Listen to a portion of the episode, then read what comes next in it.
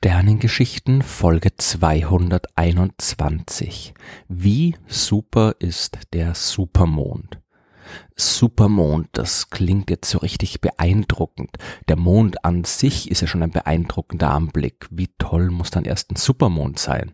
Aber bei näherer Betrachtung ist der Supermond dann doch nicht so super, wie es klingt. Mit diesem Begriff wird der Vollmond oder auch der Neumond bezeichnet, wenn er sich gerade ganz besonders nahe an der Erde befindet. Supermond ist allerdings kein Begriff, den Astronomen erfunden haben. Es ist auch kein Begriff, der in der professionellen Astronomie benutzt wird. Die ganze Idee zum Supermond stammt von einem Astrologen. Der Astrologe Richard Noll hat dieses Wort in einem Zeitungsartikel aus dem Jahr 1979 definiert. Er beschreibt damit ein Ereignis, bei dem die beleuchtete Seite des Mondes entweder komplett oder gar nicht von der Erde aus sichtbar ist, also das, was man normalerweise Vollmond oder Neumond nennt. Außerdem muss der Voll- oder Neumond besonders nahe an der Erde stehen. Die Bahn des Mondes um die Erde ist ja keine exakte Kreisbahn, sondern eine Ellipse. Der Punkt der Bahn, an dem der Mond der Erde am nächsten kommt, der wird Perigeum genannt. Der erdfernste Punkt ist das Apogeum. Diese Punkte sind aber selbst nicht fix, da die Bahn des Mondes sich aufgrund der gravitativen Störungen der Erde und der anderen Planeten im Lauf der Zeit ändert. Im Mittel ist das Perigeum 363.296 Kilometer von der Erde entfernt. Es kann sich aber auch auf 356.400 Kilometer nähern, beziehungsweise auf 370.300 Kilometer entfernen. Das Apogeum ist im Mittel 405.000 Kilometer entfernt und kann sich aber auch grob 1000 Kilometer näher und 1000 Kilometer ferner befinden. Laut Richard Noll muss sich der Mond aber nicht unbedingt direkt am erdnächsten Punkt der Bahn befinden, um als Supermond zu gelten. Es reicht auch schon, wenn er 90 Prozent der maximal möglichen Annäherung erreicht hat. Laut seinen Berechnungen ist jeder Voll- oder Neumond ein Supermond, wenn er sich näher als 368.630 Kilometern an der Erde befindet. Was hat das jetzt alles zu bedeuten? Auf jeden Fall nicht unbedingt das, was man in den Medien zu hören bekommt, wenn wieder einmal ein Supermond bevorsteht. Dort wird einem oft erzählt, dass der Vollmond dann enorm groß am Himmel zu sehen ist und man sich das besondere Schauspiel auf keinen Fall entgehen lassen soll. Gut, was die Beobachtung des Mondes angeht, kann ich zustimmen. Den Mond soll man sich immer ansehen, wenn man die Gelegenheit dazu hat. Es gibt keinen anderen Himmelskörper, den wir mit freiem Auge so detailliert betrachten können, und der Vollmond ist immer ein schöner Anblick. Aber ein Supermond ist jetzt nicht unbedingt besonders groß. Der scheinbare Durchmesser des Vollmonds, der ändert sich im Lauf eines Jahres ständig. Eben weil die Bahn des Mondes um die Erde eine Ellipse und kein Kreis ist, ist seine Entfernung auch immer unterschiedlich und daher erscheint er uns auch immer unterschiedlich groß. Diese Unterschiede sind aber vergleichsweise klein.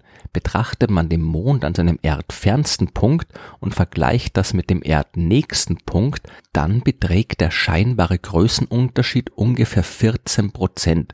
Das ist in etwa der Größenunterschied zwischen einer 1 und einer 2 Euro Münze. Das ist ein Unterschied, den man auch mit freiem Auge bemerken kann, es aber so gut wie nie tut.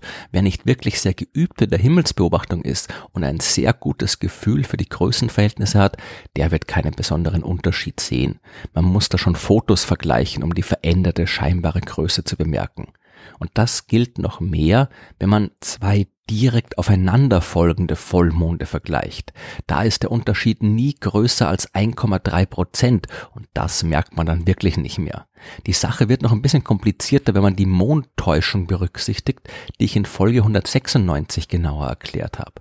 Der Mond ändert seine scheinbare Größe nicht nur, weil er der Erde mal näher und mal ferner ist. Es gibt auch noch einen Effekt, der nur in unserer Wahrnehmung stattfindet. Eine optische Täuschung, die dafür sorgt, dass uns ein Vollmond sehr viel größer erscheint, wenn er nahe des Horizonts steht, als wenn wir ihn hoch am Himmel sehen. Das hat aber jetzt nichts mit dem Abstand zur Erde oder mit einem Supermond zu tun. So ein Supermond ist jetzt auch nicht unbedingt dramatisch selten. In Folge 189 der Sternengeschichten habe ich schon ausführlich über die Bewegung des Mondes gesprochen und die verschiedenen Perioden vorgestellt, die seine Bewegung beschreiben. Der Zeitraum, der vergeht, bis der Mond von der Erde aus gesehen wieder die gleiche Phase zeigt wie zuvor, also zum Beispiel zwischen einem Vollmond und dem nächsten, der wird synodischer Monat genannt und beträgt 29,53 Tage. Betrachtet man den Zeitraum, der vergeht, bis der Mond wieder genau den gleichen Punkt entlang seiner Bahn erreicht, sind das aber nur 27,55 Tage, ein sogenannter anomalistischer Monat. Für einen Supermond müssen wir jetzt beide Perioden betrachten, denn es geht ja um den Zeitraum, der vergeht, bis der Mond wieder die gleiche Phase und die gleiche Position seiner Bahn einnimmt, also eben gerade wieder Vollmond ist und der Mond im erdnächsten Punkt steht. Man sucht also einen Zeitraum, der sich sowohl durch eine ganze Zahl von synodischen als auch durch eine ganze Zahl von anomalistischen Monaten teilen lässt. In diesem Fall sind das knapp 413 Tage. 14 synodische Monate entsprechen 413,43 Tagen 15 anomalistische Monate entsprechen 413,32 Tage. Es kann also höchstens ein Jahr und 48 Tage dauern, bevor sich ein Supermond wiederholt. Es kann aber auch deutlich schneller gehen. Wenn das Perigeum der Erde gerade besonders nahe ist, wenn Vollmond ist, dann können auch die Vollmonde im Monat davor und danach Supermonde sein. Es kann also bis zu drei Supermonde in diesen 413 Tagen geben. Der Supermond ist also weder besonders groß noch besonders selten. Deswegen wird das Wort in der professionellen Astronomie auch nicht verwendet. Es ist eben nichts wirklich super an dieser Sache. Aus astronomischer Sicht würde man das Ereignis als ein spezielles Syzygium bezeichnen. Syzygium, so wird jede Konstellation genannt, bei der Sonne, Mond und die Erde in einer Linie stehen. Und genau das passiert ja bei Vollmond oder Neumond. Im ersten Fall steht die Erde zwischen Sonne und Mond, im zweiten Fall steht der Mond zwischen Sonne und Erde. Ein Supermond ist also ein Perigeum-Syzygium beziehungsweise ein Apogeum-Syzygium, wenn es um den Neumond geht.